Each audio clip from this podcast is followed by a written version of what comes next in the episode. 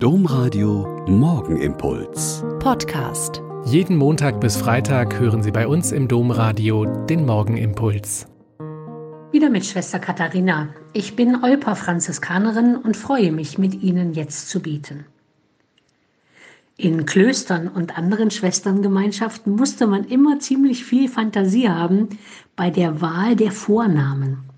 Da sich die Schwestern untereinander und auch in der Öffentlichkeit mit ihren Vornamen ansprechen, darf es jeden Namen ja nur einmal geben, sonst gibt es Durcheinander.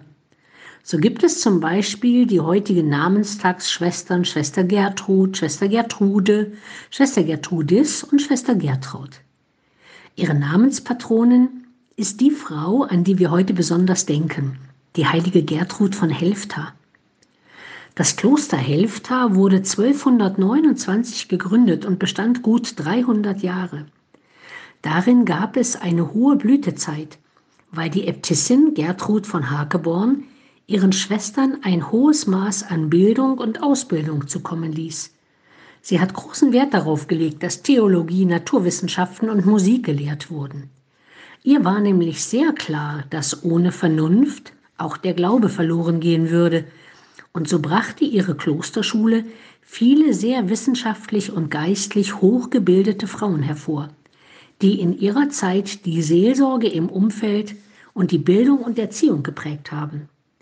450 Jahre nach der Auflösung des Klosters wurde es 1999 wieder besiedelt und Zisterzienserinnen leben, beten, schweigen und arbeiten dort und geben Zeugnis für die Größe Gottes. Ich bin ehrlich, mich beeindruckt immer wieder, dass einzelne Menschen durch ihr Leben, ihren Glauben, ihre Art der Gottesbeziehung über Jahrhunderte bekannt waren und es immer neu Nachfolgerinnen und Nachfolger gibt, die sich trauen, wieder neu anzufangen, mit dieser Art zu leben. Wenn wir im Moment so viele Probleme in unserer Kirche haben, tut es schon mal gut, auf die großen Frauen zu schauen, die in ihrer Zeit Vernunft und Glauben verbunden und sehr selbstständig ihre großen Klöster geleitet und ganze Glaubensepochen mit ihren Schriften geprägt haben.